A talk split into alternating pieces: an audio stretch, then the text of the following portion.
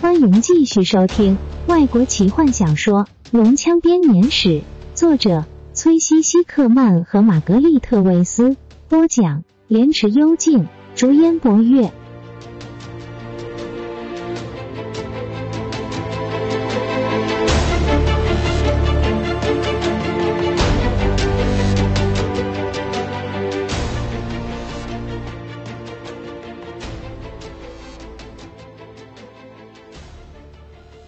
精灵们在黎明之前把大伙叫醒。乌云从北方的地平线一路堆积，仿佛要将魔手伸到奎灵纳斯提。伙伴们用过了早餐之后，吉尔塞纳斯才缓慢从容的走进来。他穿着蓝色的裤子和一套锁子甲。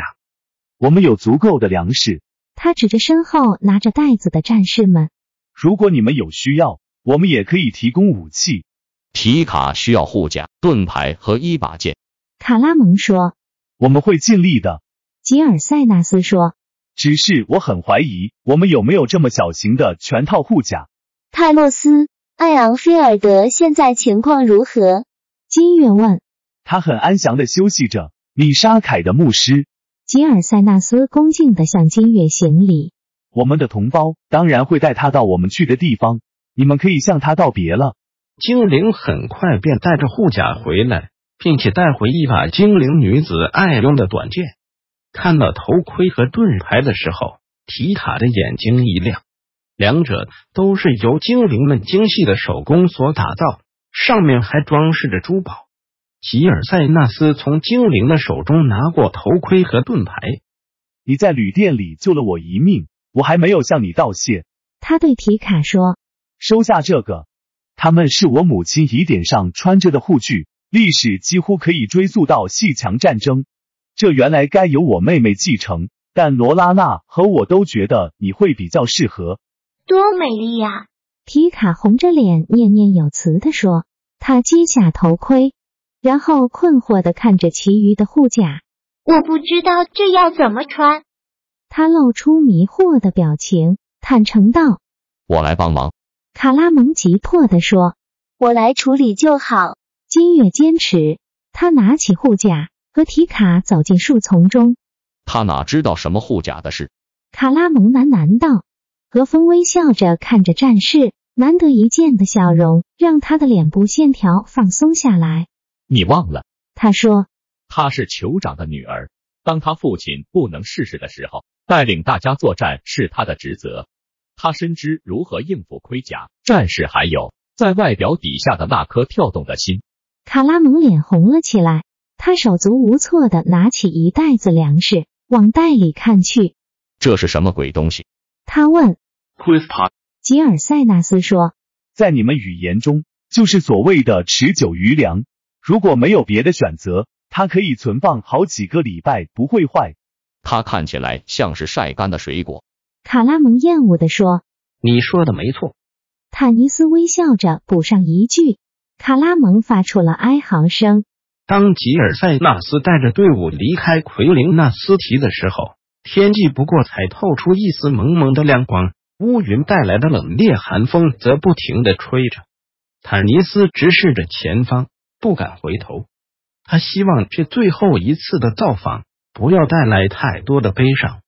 他一整个早上都没有看见罗拉娜，虽然他为了不用涕泪纵横的告别而松了一口气，但内心不禁对罗拉娜的缺席感到诧异。小径通向南方，高度缓缓的下降。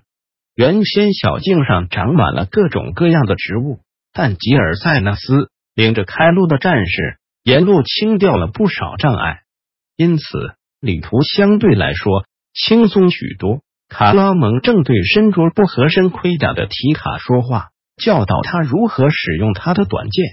不幸的是，这个老师并不专心。金月将提卡的红色长裙开了一个直到腰际的分叉，让她的行动更为方便。提卡毛皮镶边的衬衣很显眼的突出在开出的地方，刚好露出足以引人遐思的部分。她的整条腿在她行走的时候不时的显露出来。女孩的双腿就像卡拉蒙想象的一样，浑圆而且修长。因为这样的干扰，卡拉蒙感到自己很难全心的教导提卡。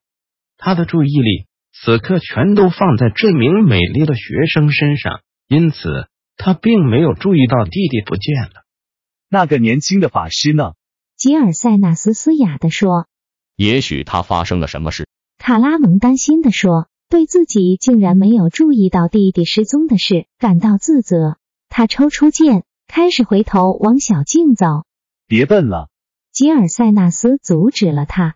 他能发生什么事？几里之内都不可能有敌人，他一定是到什么地方去了，可能要办什么事。你是什么意思？卡拉蒙怀疑了起来，问道。也许他是药。收集我魔法所需要的药材，精灵雷斯林从树丛中钻出来，低声地说以及采集治我咳嗽的草药。小雷，：“卡拉蒙几乎高兴的要把他抱起来。你不应该自己一个人去，很危险的。我的法术配方都是不能外传的。”雷斯林恼怒地说，一边把哥哥推开。他倚着马祭司法杖，重新又走在费兹本旁边。吉尔塞纳斯打量着坦尼斯，后者只能向他耸耸肩，摇摇头，一副无能为力的样子。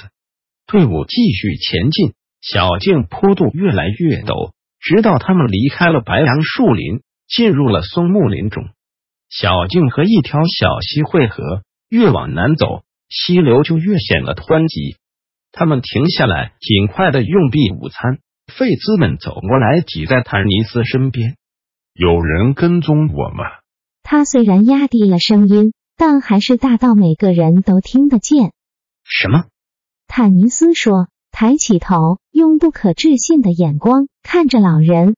是的，老法师自言自语道我有看见，在树林里面钻进钻出。：“史东注意到坦尼斯担心的神色。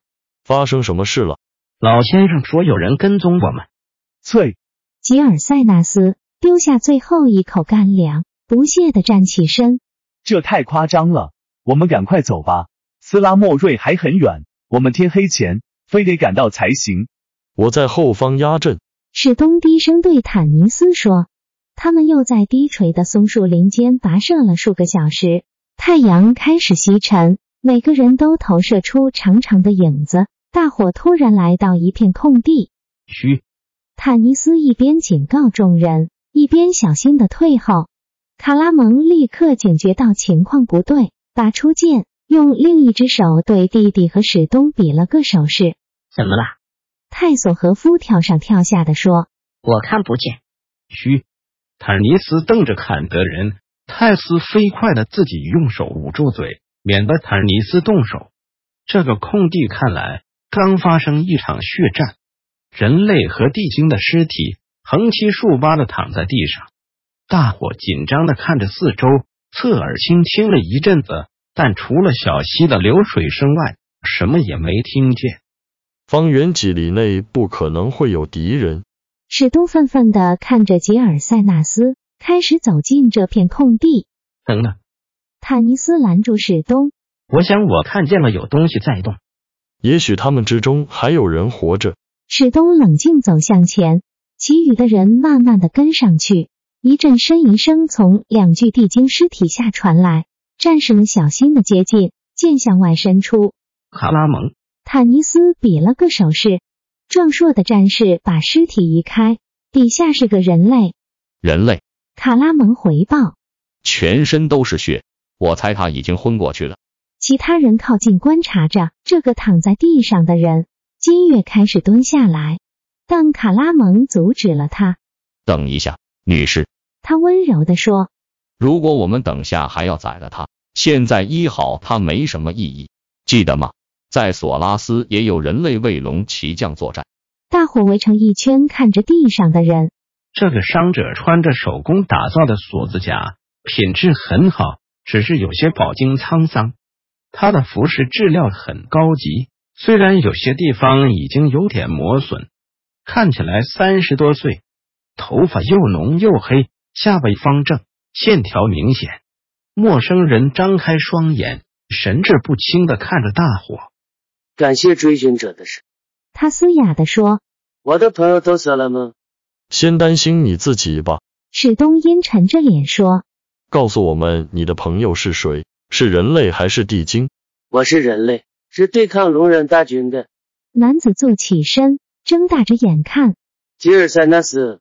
一般，吉尔塞纳斯意外地说你怎么活过峡谷的那一场血战的？你呢？：“名叫一般的男子试着要站起来。”卡拉蒙伸出一只手扶住他，突然一般指着前面。小心龙！